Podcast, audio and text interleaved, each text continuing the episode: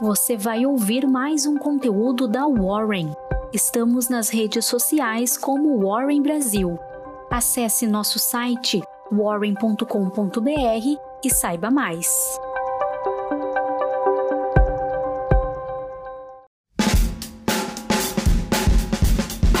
Bom dia, meu nome é Julius, trabalho na equipe de redes sociais da Warren Brasil e essa é a sua Warren Call.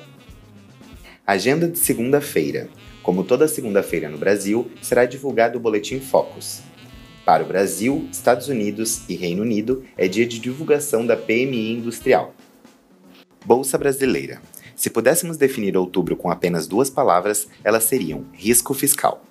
Mais uma vez, a cautela bateu na porta da Bolsa Brasileira, que afundou 2,1% nesta sexta-feira, sentindo o impacto da Vale e da Petrobras. Lembrando que, juntas, essas ações representam 23% do índice teórico. Outubro consolidou o pior mês do ano para o Ibovespa, que caiu 6,74%, encerrando no patamar dos 103 mil pontos. Energia. O tão balanço esperado da estatal foi divulgado ao mercado na quinta-feira após o encerramento do pregão, revertendo o prejuízo de 1,54 bilhão de reais no terceiro trimestre, a Petrobras registrou lucro líquido de 31,1 bilhão de reais, acima do esperado, que era de 20 bilhões. O forte resultado é reflexo principalmente de quatro fatores: o aumento dos preços de petróleo no mercado internacional, o efeito cambial, crescimento da venda de combustível no mercado interno e a inclusão de itens não recorrentes relativos ao plano de saúde e ICMS. O EBITDA da Petrobras foi de 60,7 bilhão de reais e crescimento anual de 82%. Com cifras tão fortes, a companhia reduziu seu nível de alavancagem de 1,49 vezes para 1,17 vezes e aprovou o pagamento de dividendo bruto no valor de R$ 2,43 por ação. O valor será pago em dezembro, junto com a parcela já aprovada em agosto.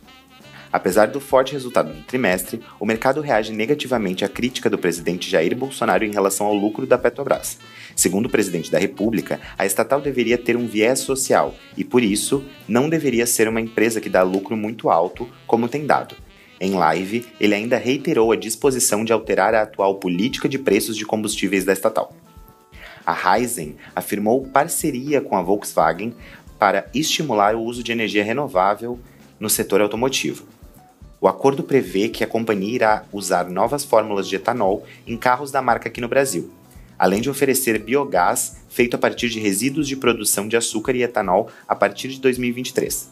Com a medida, será possível reduzir a emissão de CO2 em 19 mil toneladas por ano.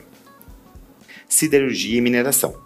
Em meio à forte queda nos preços de minério de ferro ao longo do terceiro trimestre, impactado pelos cortes de produção de aço na China, o balanço da Vale decepcionou as projeções do mercado, que esperavam uma cifra de 6,3 bilhões de dólares. A companhia registrou lucro de 3,8 bilhão de dólares, o que corresponde a um crescimento de quase 34% na base anual mas continua barata, diante da iminência conclusão do programa vigente, a companhia anunciou uma nova recompra de 20 milhões de ações, correspondentes a 4,1% de papéis em circulação no mercado. O prazo de duração será de 18 meses. A siderúrgica Uzi Minas reportou lucro líquido ajustado de 103 milhões de reais, acima da estimativa de 98 milhões de reais. A cifra representa uma queda de 22% na base anual. Em seu relatório de resultados, a Uzi Minas informou que a redução da receita na unidade de mineração foi parcialmente compensada pela maior receita na unidade de siderurgia. Saúde. A Fleury registrou queda de 22% em seu lucro líquido, em base anual, atingindo 103,5 milhões de reais no terceiro trimestre. Embora a receita líquida tenha crescido quase 18% na base anual para 1,03 bilhão, a companhia teve uma expansão mais rápida das despesas, com os custos dos serviços prestados evoluindo 29%. A seguradora Odontoprev anunciou um novo programa de recompra de até 10 milhões de ações, correspondentes a 3,8% do total. O prazo será de 18 meses. Elétrica. A Equatorial fechou o contrato de aquisição da totalidade da Ecoenergia por 6,65 bilhões de reais a negociação precisa ser aprovada em Assembleia Geral Extraordinária para ser submetida ao CAD. O objetivo da Equatorial é ampliar a atuação no segmento de geração renovável, eólica e solar, a que deve mais crescer nos próximos anos, conforme o Plano Decenal de Expansão de 2019-2029. Logística. A IPO de nova unidade em breve não está descartado. O Conselho da Simpar aprovou os documentos finais da incorporação da CS Infra, que atua nos setores de gestão de resíduos, saneamento e concessões de longo prazo. O Conselho da CCR aprovou o início das tratativas para listar recibos de ações em Nova York. A companhia arrematou o leilão da Dutra com desconto de 15,3% no pedágio e outorga de 1,77 bilhão de reais papel e celulose. A Suzano registrou prejuízo líquido de 939,3 milhões de reais no terceiro trimestre, o que corresponde a uma melhora de 17% em relação ao mesmo período de 2020. A geração de caixa operacional atingiu 5,2 bilhões de reais, um número que é recorde para a empresa e representa um crescimento de 82% na base anual. A alavancagem financeira em dólar caiu de 3 vezes para 2,7 vezes. Alimentos e bebidas. Gostaríamos de retificar a informação que foi ao ar na última Warren Call em relação à Ambev. O volume de bebidas produzido no terceiro trimestre foi de 45,6 milhões de hectolitros. O Açaí divulgou seus resultados para o terceiro trimestre. A rede de atacarejo registrou lucro líquido de 538 milhões de reais, alta de 34% na base anual. A cifra foi apoiada na rápida expansão de sua rede de lojas e também um ganho fiscal, compensando a expansão abaixo da inflação nas vendas no conceito das mesmas lojas. Com relação às bolsas americanas, mais um dia de máximas históricas. Assim encerra o último dia de outubro em Wall Street. Todos os três índices encerraram a sexta-feira em all-time high. O S&P 500 subiu 0,2%, o Dow Jones Industrial Average avançou 0,25% e o Nasdaq Composite 0,3%. Cerca de metade do S&P 500 relatou resultados trimestrais e mais de 80% deles superou as estimativas de lucros dos analistas de Wall Street. No mês, o S&P 500 e o Nasdaq subiram mais de 6%, enquanto o Dow subiu mais de 5%.